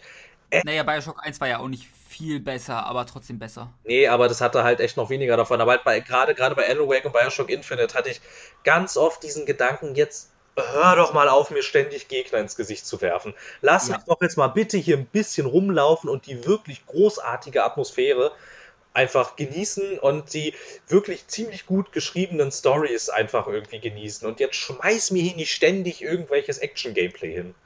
Irgendwie. Und vor allem, das ist ja dann bei solchen ah, Spielen nach hinten raus, wird ja immer schlimmer. Perfektes Spiel, was das mit dem Action-Gameplay auf den Punkt gebracht hat, um zu zeigen, das ist so viel am Platz wie noch keinem anderen Titel. Irgendwas von Platinum Games. Ähm, nee, da würde ich ja sagen, dass, äh, wofür gibt es eine Story? Ja, okay. Nein, ich rede von einem Spiel, was jeder von uns liebt, Deadly Premonition. Ja, aber da finde da find ich Hast du Deadly Premonition mal gespielt? Ja, ein bisschen, aber da finde ich die Vision von dem Game Director auch geiler, der gesagt hat, ursprünglich sollte das gar keine Gegner haben. Ja, ist es halt auch. Da merkst du es halt wirklich, weil diese Kampfsequenzen quasi in einer separaten Welt sind, die mit der Hauptstory nichts zu tun haben. Ja, eben. Und du das Ganze als normalen Kriminal, du könntest sämtliche Kämpfe rausschneiden und das Spiel würde nichts verlieren. Und nicht mal storymäßig, da passiert nichts, außer dass du dich durch Gegner kämpfst, weil gesagt wurde, wir müssen das verkaufen. Oh, das wäre tatsächlich auch noch was. Ähm, was bei mir ein Kritikpunkt an The Last of Us wäre, nämlich, und ich finde, daran merkst du auch schon, dass das Spiel eigentlich nicht wirklich, also dass der Fokus nicht wirklich auf den eigentlichen Gameplay-Sequenzen lag. Wenn du tatsächlich in der Spielwelt herumläufst und Dinge tust, wird dir nichts, aber auch rein gar nichts erzählt. So, die gesamte Story läuft in Cutscenes ab. So. Ansonsten Echt? Ja, zu einem erheblichen Teil.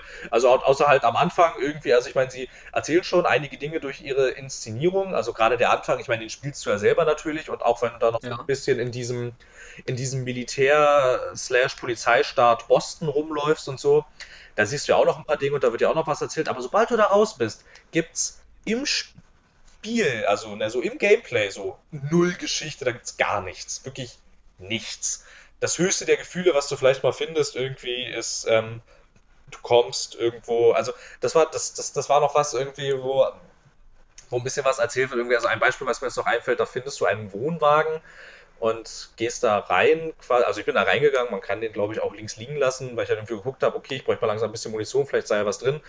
Und da ähm, liegt dann halt in diesem Wohnwagen liegt ein Pärchen, Händchen erhaltend, tot da im Bett und der Mann hat eine Pistole in der Hand und halt äh, auf dem, und dann gibt es halt irgendwie noch ein Foto von den beiden, irgendwie, wo sie noch glücklich sind und auf der Rückseite haben sie noch irgendwie so ihre letzten Gedanken raufgeschrieben und dass sie jetzt irgendwie denken, es hat keinen Sinn mehr irgendwie und vor ein paar Tagen haben sie ihre, haben sie ihre kleine Tochter verloren und so. Also das war schon irgendwie ein bisschen heftig, so das ja, das, zu entdecken. Da, sowas ist immer gut.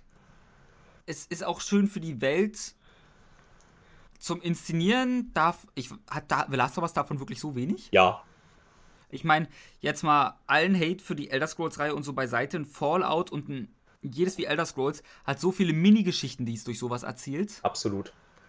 Also die erzählen, also wie fester Kritik jetzt zum, jetzt zum Trotz. Wir sehen das ja auch beide ein bisschen unterschiedlich, aber ich finde, was ich tatsächlich an diesem Bethesda-Spiel mag, dass die sehr gut darin sind, Geschichten durch ihre Welt zu erzählen. Und das. Ja, auch wenn ich da Fallout wow. über Elder Scrolls ranken würde. Ich habe immer das Gefühl, die Fallout-Welt ist stimmiger und besser. Das finde ich auch tatsächlich. Ich kann auch an meinem. Gut, ich, ich wusste jetzt nicht, weil ich bin auch ein generell ein Mensch, der kein großer Fantasy-Fan Fan ist. Daher ist das immer ein bisschen durch die uh, Fantasy-Setting-Brille von mir gesehen. Mir ist auch in der Tat, ich habe bei The Elder Scrolls inzwischen, ich meine, wir sind jetzt beim fünften Teil und ich habe manchmal ein bisschen das Gefühl in dieser Elder Scrolls Welt, die ist unglaublich groß und manchmal habe ich das Gefühl, es erschließt sich mir irgendwie vieles nicht, weil es irgendwie viel zu gigantisch geworden ist im Laufe der Jahre. Wohingegen Fallout 3 ja ein quasi Reboot der Reihe war und seit Fallout 3 sind nicht so viele Fallouts erschienen. Da habe ich das Gefühl, bin ich äh, besser hinterher und besser in der Welt drin. Aber irgendwie die, die Elder Scrolls Welt, die ist total riesig und gigantisch und wenn also das sind die, die Länder, die es da gibt, die sind unglaublich groß und ähm, da gibt's Geschichten innerhalb dieser Welt irgendwie, die, die vier bis 5.000 Jahre in die Vergangenheit reichen. Das ist alles voll mit irgendwelchen Stories und Handlungskonstrukten ja. und so ein Kram. Und mag ja sein, dass, also das ist bestimmt cool, wenn man das alles überblickt, aber quasi, wenn ja, aber ich glaube, da, gehst, ist halt, boah, ich glaube, auch um da durchzublicken, musst du auch wirklich die Bücher teils lesen, die in der Welt rumliegen und sowas, was halt nochmal ein ganz großes Problem ist von eine Welt inszenieren. Huiuiui, das, so sollte man das nie machen. Wobei aber. Ähm, aber wir waren bei The Last of Us. Ja, aber ganz kurz, ähm, das kann man nochmal münzen zu diesem Environmental Storytelling, wie es ja gerne genannt wird, das The Last of Us nicht hat. Ich finde, ähm, Fallout 4, also generell Fallout und auch Horizon Zero Dawn tatsächlich, haben das.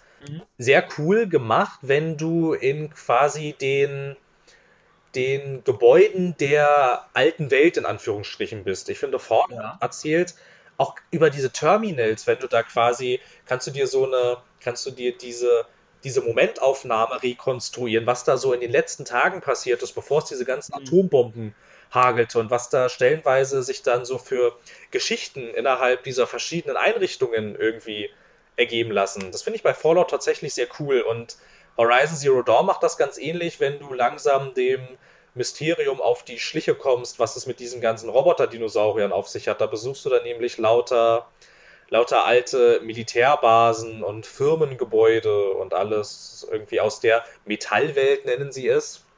Und ähm, da erzählt es ganz viel über Audiologs und über gespeicherte Videoaufzeichnungen und so. Und du kannst halt hier richtig schön konstruieren, wie es überhaupt dazu kommen konnte. So, das erzählt. Ich möchte einwerfen, ich halte Audiologs und gespeicherte Videoaufnahmen auch nicht für die beste Art und Weise, eine Welt zu inszenieren. Nee, natürlich nicht, aber wenn die, aber wenn es halt alles vergangen ist, wie willst, wie willst du das sonst machen? Irgendwie, ich meine, irgendwie, irgendwie musst du herausfinden, was da passiert ist. Und so, und da bleibt dir halt in dem Fall nichts anderes übrig, als das so zu machen. Es gibt, also dafür müsste ich das Spiel erstmal spielen, um zu verstehen, also dafür könnte ich in diesem Spiel zum Beispiel einfach nichts zu sagen, weil ich es nicht gespielt. Ja, aber das macht es halt, finde ich. Um was Besseres zu bringen. Das macht es halt wirklich schon relativ gut. Also es ist auch wirklich stimmig, stimmig ein, eingebettet irgendwie. Und du wirst, aber du wirst auch nicht mit Audiologs zugeschissen. Also die gibt es halt wirklich nur wohl dosiert und an ähm, ganz genau ausgewählten Plätzen. Und ansonsten gibt es das auch nicht. Aber hat da Velastor was nicht, könnte man fast sagen, den Vorteil gegenüber, weil so viel muss es nicht erzählen. Jetzt mal abgesehen davon, dass man ein paar hübsch dekorierte Häuser mehr haben wollen würde, wo man jetzt nicht einfach nur durchsneakt und panisch guckt, von keinem Gegner erwischt zu werden. Wodurch, vielleicht gibt es ja mehr, als wir denken und du siehst es einfach nicht, weil man meistens auf der Flucht quasi vor Gegnern ist. Dann ist es aber schlechtes Leveldesign. Ja, das schon, aber ich meine, das hat auch den Vorteil gegenüber einem Horizon, gegenüber einem Fallout, gegenüber einem The Elder Scrolls, dass es doch an sich so nah an unserer aktuellen Welt dran ist, dass es auch die Welt nicht wirklich inszenieren braucht im Sinne von, wir verstehen das Grundkonzept der Welt besonders schnell, weil es nicht so weit von dem entfernt ist, was uns geläufig ist. Das kann natürlich sein, aber The Last of Us hat ja eine Story zu erzählen. Da, wie man das ja an den Cutscenes merkt, die, glaube ich, wenn du sie zusammenschneidest, weiß ich nicht, gehen die irgendwie siebeneinhalb Stunden oder sowas. Und so lang? Das ist, viel oder, oder irgendwie, also ich weiß nicht, fünf bis sechs auf jeden Fall. Vielleicht sind sieben ein bisschen viel, ich weiß es auch nicht genau. Ähm, und da sie aber ganz offensichtlich eine Handlung zu erzählen hat, finde ich es ein bisschen schade, dass sie es nicht geschafft haben, dieses Handlungskonstrukt äh, in Einklang mit ihren Gameplay-Mechaniken zu kriegen, weil es findet völlig losgelöst voneinander statt. Du könntest dir wahrscheinlich die The Last of Us Cutscenes einfach alle hintereinander weg angucken und du würdest, die würde an nennenswerten Story-Zusammenhängen und auch an der Atmosphäre des Spiels, die würde nichts fehlen, weil das Spiel durch seine Umgebung und durch seine Spielmechaniken halt nichts erzählt. Also nichts. Okay. Gar nichts. Also bis halt, also ich kann mich halt an diese Stelle mit dem Pärchen und dem Foto erinnern irgendwie. Und weiß ich nicht, also das war schon ein ziemlich heftiger Moment. So, das hat mir dann auch schon für die so ein bisschen leid getan. Irgendwie, ich glaube, es ist so cool, wenn man sein eigenes Kind beerdigen muss. Habe ich so ein Gefühl, ich bin mir nicht sicher. Ähm, äh, äh, aus welchem Film oder so war denn das Zitat? Uh, a parent should never see his own child die. Das ist aus Herr der Ringe. Aus Herr der Ringe, die zwei Türme. Ich habe nie Herr der Ringe gesehen, wieso kenne ich dieses Zitat? Kann ich, äh, weiß ich nicht, aber da gibt es eine Szene, da ähm, findet der König dann seinen Sohn und der ist tot und dann ähm, sitzen sie da gemeinsam an dem Grab, nachdem die Bestattung schon gelaufen ist und dann sagt der König zu Gandalf, dem Zauberer, kein Vater sollte sein Kind zu Grabe tragen. Okay. Naja, ja, und das ist halt. Merkwürdig. Ich war der Meinung, ich kenne es irgendwo anders her. Aber egal. Wahrscheinlich wurde es einfach nur. Ist einfach nur zwischen eine Pop-Cultural Reference geworden, von daher. Kann gut sein. Allerdings halt auch halt bei dieser, ähm, das Pärchen hat sich umgebracht, Stelle, muss ich ja. tatsächlich auch sagen, dass sie mich, obwohl sie halt schon ganz gut inszeniert war, muss ich auch sagen, okay, das habe ich aber schon mal gesehen. Und zwar vor zwei Jahren in Telltales The Walking Dead. und zwar ziemlich fast exakt genauso. Ja. Kommst du nämlich in einem. Nee, es ist ja jetzt auch nicht. Es ist ja auch nicht das Revolutionärste, dass das mal vorkommt. Das ist auch, das ist an sich arbeitet The Last of Us doch so ziemlich die gängigen Zombie-Survival-Tropes ab. Wir haben die Organisation, die alles umbringt, in diesem Fall das Militär, die äh, ihnen nur ansatzweise feindlich gesinnt sind, um das Überleben der Menschheit zu gewährleisten oder zumindest ihrer kleinen Enklave da. Was meiner Meinung nach meistens der sinnvollste Schritt ist, nur jeder hält es für böse, aber Leute, es ist eine Apokalypse, ihr müsst irgendwo starten. Eben. Dann haben wir die, die komplett dagegen sind. Das wären da die Fireflies oder in The Walking Dead eigentlich die Haupttruppe.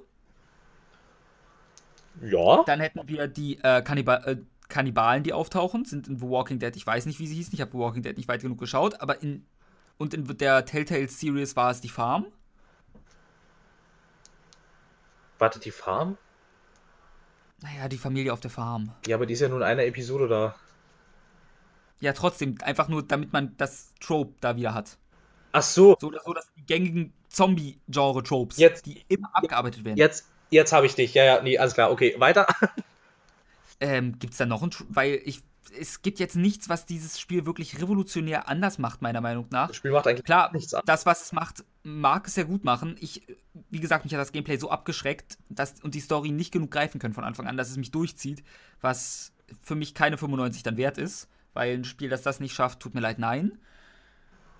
Aber das kann auch mit meiner Inkompatibilität mit einem schlechten Stealth-Game zusammenhängen meiner persönlichen Meinung nach. Bitte sämtliche Last of Us-Fans, fühlen Sie sich nicht in den Hintern gekniffen, nur weil ich was gegen euer Lieblingsspiel sage. Also eigentlich schon, weil ich gern vielleicht, erklärt haben möchte. Vielleicht würde ich. Wie ihr das Gameplay rechtfertigt. Ich würde aber auch an der Stelle tatsächlich sagen, dass ich also nicht sagen würde, das ist eines der schlechtesten Spiele, die ich jemals gesehen habe. Ich finde, das würde ich auch nicht. Ich habe nicht. Äh, ich, ich habe Skyrim schon erwähnt in diesem Podcast. Nein, also ich meine, ich meine tatsächlich nur, ich finde die Wertungen absolut ungerechtfertigt. Das ist viel zu hoch. Ja, aber das ist halt ein generelles Problem des Videospieljournalismus, den man teilweise einfach nicht als Journalismus, sondern plumpes Abschreiben auch bezeichnen muss. Ja, Und das dass die Wertungsskala halt absurd hoch angesetzt ist. Wenn du dir jetzt einen gut bewerteten Film, man kann jetzt IGN hassen, wie man es will. Aber wenn du dir mal die IGN Movie Reviews ansiehst, ist es, wenn da mal ein Film 7 oder 8 bekommt, dann weißt du, der ist wirklich gut, den kannst, solltest du dir ansehen im Kino.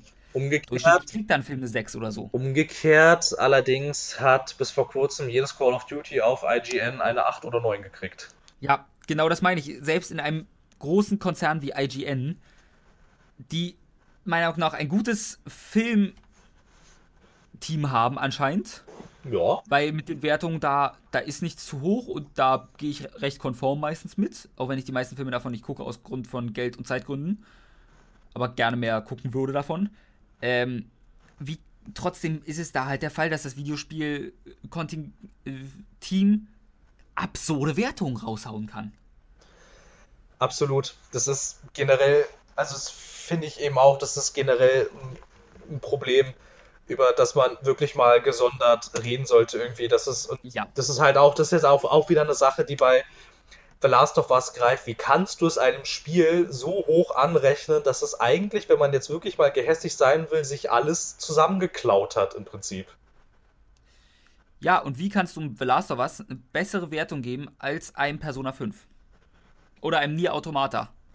Gut, das kann ich jetzt, ich jetzt beides, so beides, beides, nicht extrem so gut beurteilen, wobei ich aber tatsächlich, also ich meine, ich habe jetzt von so vielen Stellen so viele ausgezeichnete Dinge über Persona 5 gehört, ich will das mal sehen. Ich kann es dir ausleihen, aber Moment, was hast du noch alles von mir, Phil? Lass uns mal drüber nachdenken. Äh, Nier Automata kann ich dir zurückgeben, das gibt es inzwischen für PC. Sehr schön. Dann, das wollte ich eh noch ein zweites Mal durchspielen. Dann kann ich das irgendwann von der Liste haken. Aber erstmal muss ich Bioshock durchspielen. Mal wieder. Ähm, Ansonsten habe ich noch Yakuza Zero und deine Vita, glaube ich. Und meine Vita, ja. Mit Persona 4.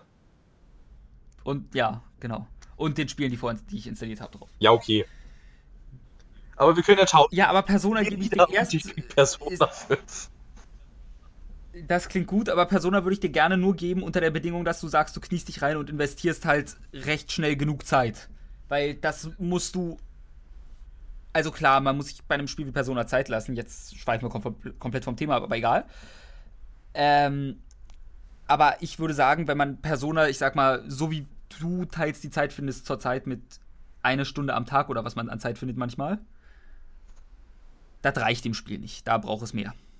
Ja, das macht ja auch nichts. Das Ding ist halt auch meistens, dass ich häufig nicht mehr bereit bin, so viel Zeit in Spiele zu investieren, weil ich das Gefühl habe, die Spiele, die, also die, die ich dann jetzt anfange quasi und dann sehe ich das und denke, wie Spiel bitte rechtfertigst du das jetzt, dass ich, dass ich die 20 Stunden spielen soll, wenn du mir nach viereinhalb Stunden nichts gezeigt hast, was ich noch nicht gesehen habe irgendwo?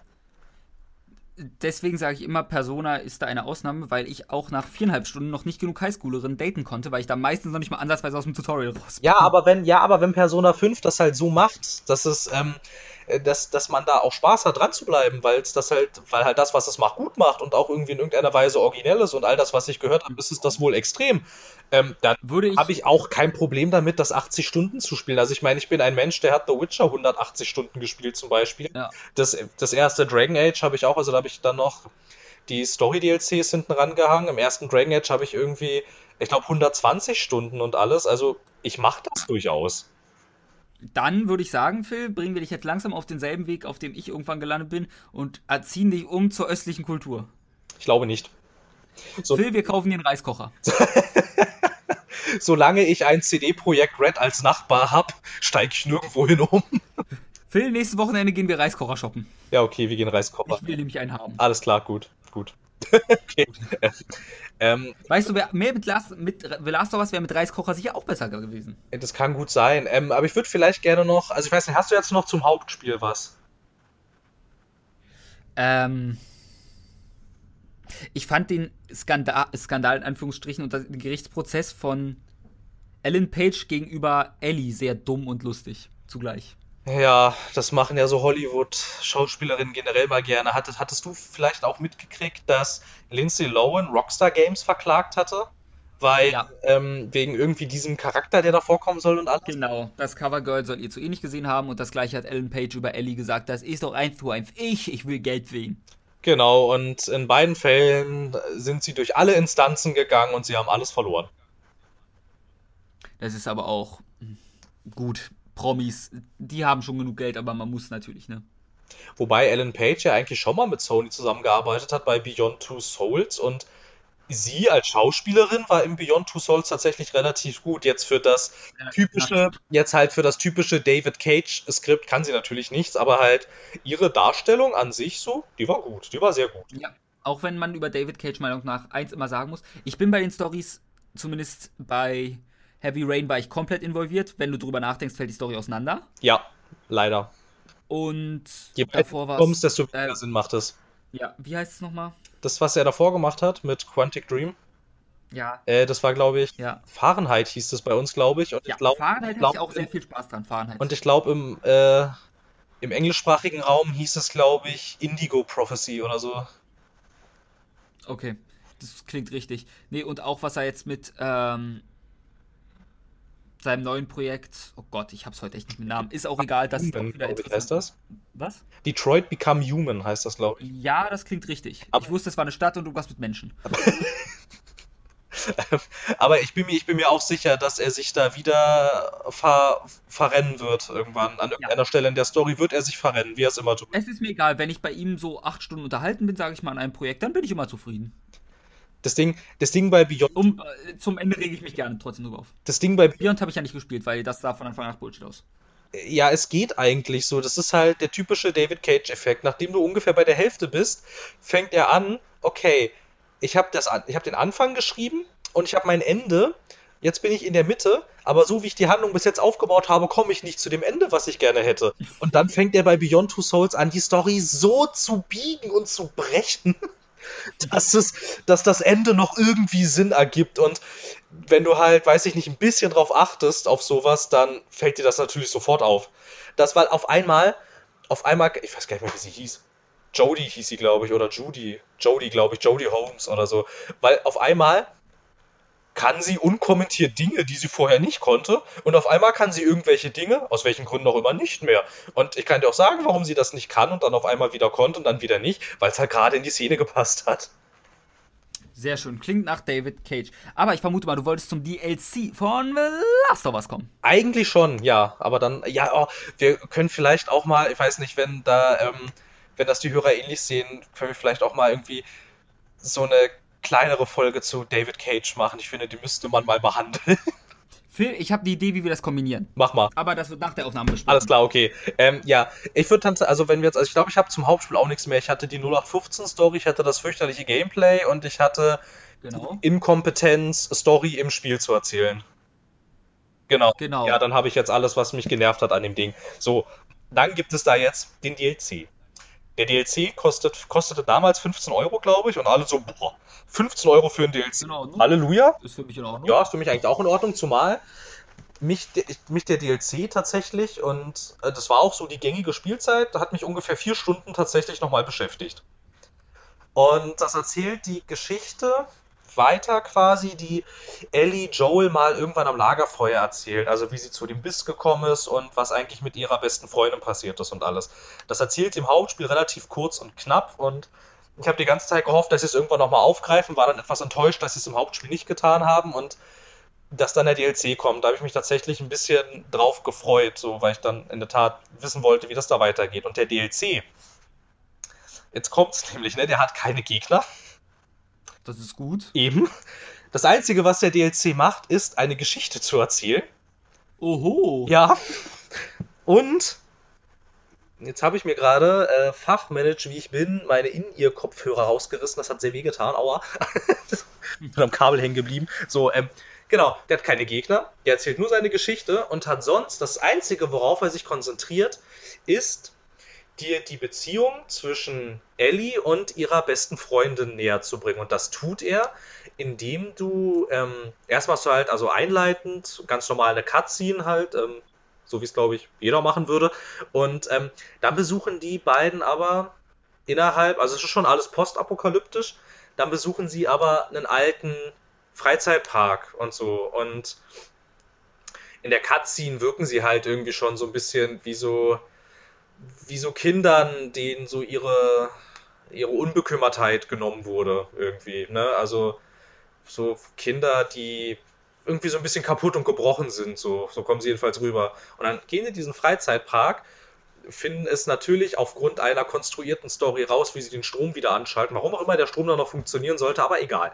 Ähm, und fangen an, dann da tatsächlich diese ganzen Gerätschaften zu benutzen. Und das tut es, das ist aber alles nicht Cutscene. Das spielst du alles selber und interagierst die ganze Zeit als Ellie da mit deiner besten Freundin. Ich glaube, sie hieß Kylie oder Kelly. Ich bin mir nicht mehr ganz sicher, irgendwie sowas. Und so, und da machst du da so Sachen, wie du fährst mit ihr Karussell und machst halt diese ganzen Freizeitparkaktivitäten mit ihr. Und dabei erzählen sie sich total schöne Geschichten. Sie haben Spaß irgendwie, sie laufen irgendwie so fest umschlungen, freuen sie sich da und laufen lachend durch die Gegend, machen dämliche Fotos in einem Fotoapparat und so. Also fast schon kitschig, aber irgendwie unglaublich schön. So, ne? War sehr, war sehr nett und sehr schön und sehr süß inszeniert. Und Lärm und Licht locken natürlich pilzifizierte Menschen an. So, und dann geht da halt auch die Hölle los. Ich glaube, gegen ein, zwei Gegner kämpfst du vielleicht doch, wenn ich mich jetzt recht entsinne, aber ich glaube, du tust es auch nur im Quicktime-Events, da bin ich mir jetzt aber nicht mehr so ganz sicher. Ja, mit Ellie kann man maximal auch nur wegrennen. Sie ist halt ein 14-jähriges Mädchen. Und damals war sie halt noch. Jetzt nichts gegen 14-jährige Mädchen, aber. Ich glaube, damals war sie 12 oder so. Gut, sogar 12 und ein 12-jähriges Mädchen gegen einen infizierten, ausgewachsenen Mann oder Frau. Selbst ein 12- bis 14-jähriger Junge ist da recht chancenlos im Durchschnitt, wenn er nicht gerade Jugendmeister im Bodybuilding, Kampfsport X und oder Kugelstoßen oder sowas ist. Genau.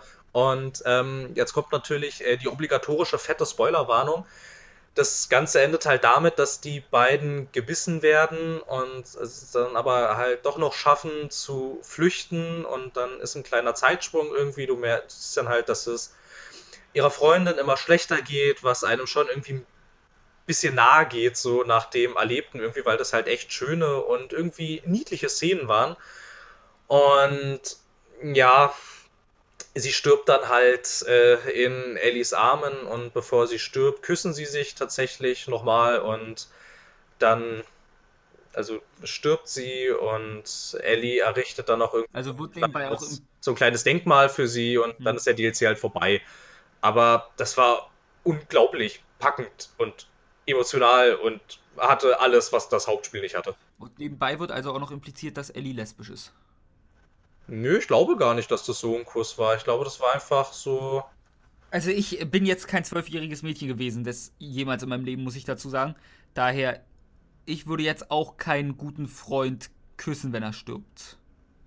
Ja, weiß ich nicht, ob sie lesbisch ist. Äh, aber das führt jetzt zu weit. Das Weil ich meine- muss ich jetzt nicht mit dir ausdiskutieren. Dafür kenne ich die Szene auch nicht. Ja, eben, und, und das, das Ding ist auch, wie sehr kannst du dir da sicher sein mit, mit zwölf?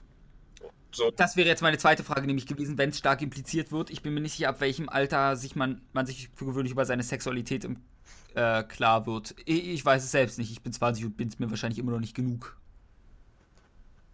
Ähm, das, ja, also impliziert wird da eigentlich gar nichts. Also ich meine, sie machen halt das, was Freundinnen so tun in dem Alter und bevor ihre beste Freundin halt stirbt, küssen sie sich. Sie, es ist jetzt auch kein leidenschaftlicher Zungenkuss. Es ist halt Nee, darf ich dich kurz zitieren? Sie machen halt sowas, Freundinnen machen und dann, wenn ihre beste Freundin stirbt, dann, dann küssen sie sich. Ja, okay, ich verstehe. Zitat Phil 2017. Naja, und dann stirbt sie halt. Es klingt so, als wäre ich ein gefühlsloser Scheißkerl. Bist du?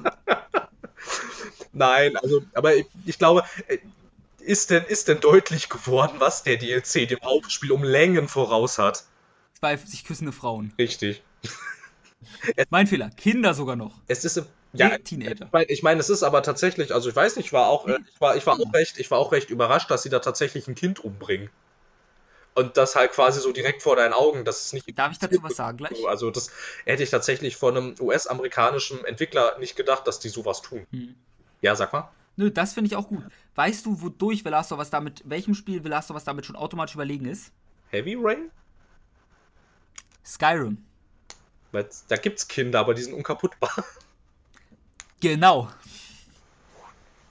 Ja, ich bin mir aber sicher, dass du da dich halt als Entwickler und Publisher, dass da immer irgendjemand berechtigterweise stehen wird und sagt, das fliegt uns doch bestimmt um die Ohren, wenn die rausfinden, dass man bei uns Kinder töten kann. Ja. Das kann ich auch weit ja. verstehen. Nee, aber ich finde es, äh, das fand ich bei dem DLC tatsächlich cool und ich hätte es äußerst wünschenswert gefunden, wenn das gesamte Spiel so gewesen wäre. Es war, der DLC war halt fokussiert, der hatte wenig bis gar keine Action und hat sich ausschließlich auf die Charakterbindung konzentriert und das Ganze endete in einem ziemlich dramatischen und emotionalen Finale, das man vielleicht so auch hätte kommen sehen können, aber so in seiner Intensität hätte ich tatsächlich nicht damit gerechnet, was ich vom Hauptspiel nicht sagen kann. Da kannst du eigentlich, nachdem du es durchgespielt hast, sagen, davon hat mich eigentlich nichts überrascht, aber auch rein gar nichts. Das hätte man echt mehr oder weniger, kann man das alles kommen sehen.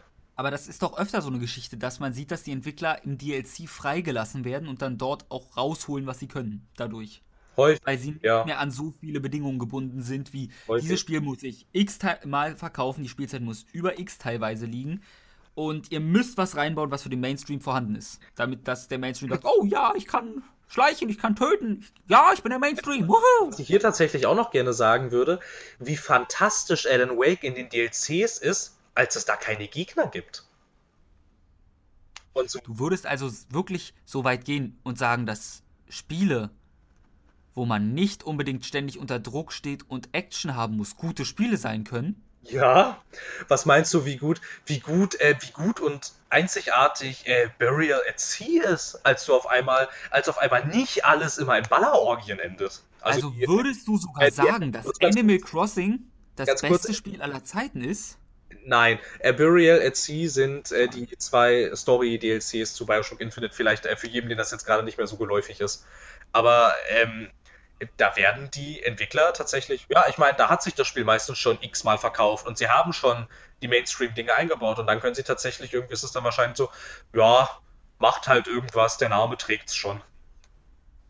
Und so. Und äh, bei The Last of Us ist der Story-DLC super besser als das Hauptspiel, würde ich sagen. Bei Alan Wake ganz ähnlich und bei Bioshock Infinite würde ich auch so weit gehen, dass die in der Struktur und vom Storytelling her, ohne diese ganzen Ballerorgien, ist das Mhm.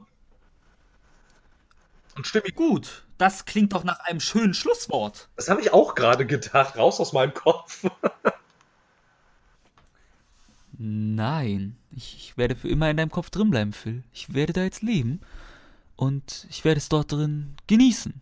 Ja, aufgrund dieses Projektes in unserer gemeinsamen Zeit in der Uni werde ich dich sowieso niemals vergessen. Wo ich liebend gerne auf deinen Hinterkopf starre, weil ich schon wieder zu lange auf Toilette war und deswegen nicht den Zug genommen habe, um pünktlich in der Vorsitzung zu sitzen.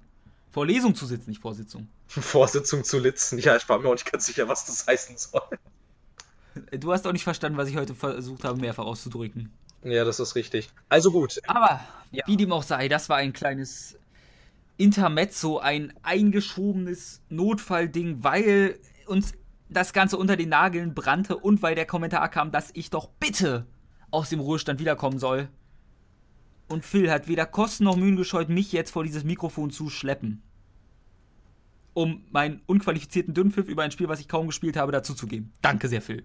Aber es war trotzdem wichtig und ähm, was sie nächstes Mal mit Sicherheit, sage ich jetzt einfach mal, weil uns das auch unter den Nägeln brennt, bei eingeschoben, ich nenne das Format jetzt einfach mal so Teil 2 sehen werden, warum zur Hölle ihr alle da draußen schuld seid und deshalb auch scheiße seid, dass sich Alpha-Protokoll so kacke verkauft hat, weil das ein verkanntes Meisterwerk ist. Genau. Nebenbei werdet ihr noch erfahren, wieso Skyrim schlechter ist als alles andere. Weil ich immer wieder, sobald ich etwas finde, werde ich auf diesem Spiel rumreiten. Einfach nur, damit ich es erwähnen kann. Damit in meinem Lebenslauf weiter steht, der Typ hat Skyrim runtergemacht. Na gut, und dann, dann brauche ich aber wieder irgendwas, was ich wieder über den grünen Klee loben kann. Ich muss ich nochmal gucken, was das dann sein wird. Aber es muss ja, es muss ja irgendwas sein, was nicht offensichtlich ist. Vielleicht, vielleicht können wir den Leuten auch einfach mal sagen, warum Breath of the Wild scheiße ist. Aber ich glaube, das Problem ist. Das wird nicht? Ja, ich, ich, ich wollte gerade sagen, ich glaube, das Problem ist auch nicht nur die Hardware, sondern es stimmt halt einfach nicht. Ja, ich könnte es spielen, aber ich habe kein Geld. Ähm, Phil, ich habe eine Idee, was wir für dich nehmen. Ja. Pass auf, ich hate Sky Skyrim und du hatest Oblivion. Ja, aber das stimmt ja. Mein Hass auf Skyrim ist auch nicht komplett unbegründet. Muss man dazu sagen. Ey, meine Argumentation ist teils etwas hirnrissig und schwachsinnig, aber mein Hass ist nicht komplett unbegründet. Das kann nicht sein, der Hass kommt immerhin von dir. Was soll das denn heißen? Du begründest deinen Hass selten. Er ist aber verdient. Ja, mag ja sein, aber ich würde, ich würde tatsächlich äh, sowieso gerne mal deine vollständige Argumentation dazu hören. Ich kenne die ja auch nur bruchstückhaft und in Fragmenten. Ja, weil ich immer unterbrochen werde. Ja, von, äh, von, von mir oder dem anderen Philipp aus der Uni, dem, wir sagen dir dann beide. Oder noch schlimmer, von Fakten. Von Fakten, ja. ja, ja. Aber du hast dazu ja alternative Fakten anscheinend. Ich habe die Wahrheit. Na gut, äh, bevor wir hier jetzt noch weiter rumschwafeln, so das soll es ähm, dann für diese Stelle erstmal gewesen sein. Das kleine Intermezzo ist jetzt auch schon irgendwie, hat schon auch fast Sonntags-Podcast äh, Sonntags Länge, so schwieriges Wort. Könnte man sagen, aber man könnte auch sagen, das war eine kurze Folge für uns beide, Phil. Ja, für uns war das tatsächlich, äh, also wenn das eine Standardfolge werden soll von uns beiden, dann müsste die jetzt noch eine Stunde gehen eigentlich. Wir lassen einfach eine Stunde Stille dran. Nein, ich glaube nicht. äh, dann nicht. Ähm, ja, gut, also dann. Ich kann auch einfach eine Stunde hier noch ähm, meine Counter-Strike und TS-Aufzeichnungen mit ranpacken, die, wenn ich jetzt in TS gehe oder so, oder einfach mich beim Essen, Trinken und äh, Schlafen mit reinpacken. Ja, Kind, ich muss los, wirklich. also, ähm, genau, das soll es gewesen sein. Und das nächste Mal würde ich sagen, Alpha-Protokoll klingt nach einer super Idee und ich würde mhm. sagen, ciao und bis dann. Drin gehauen.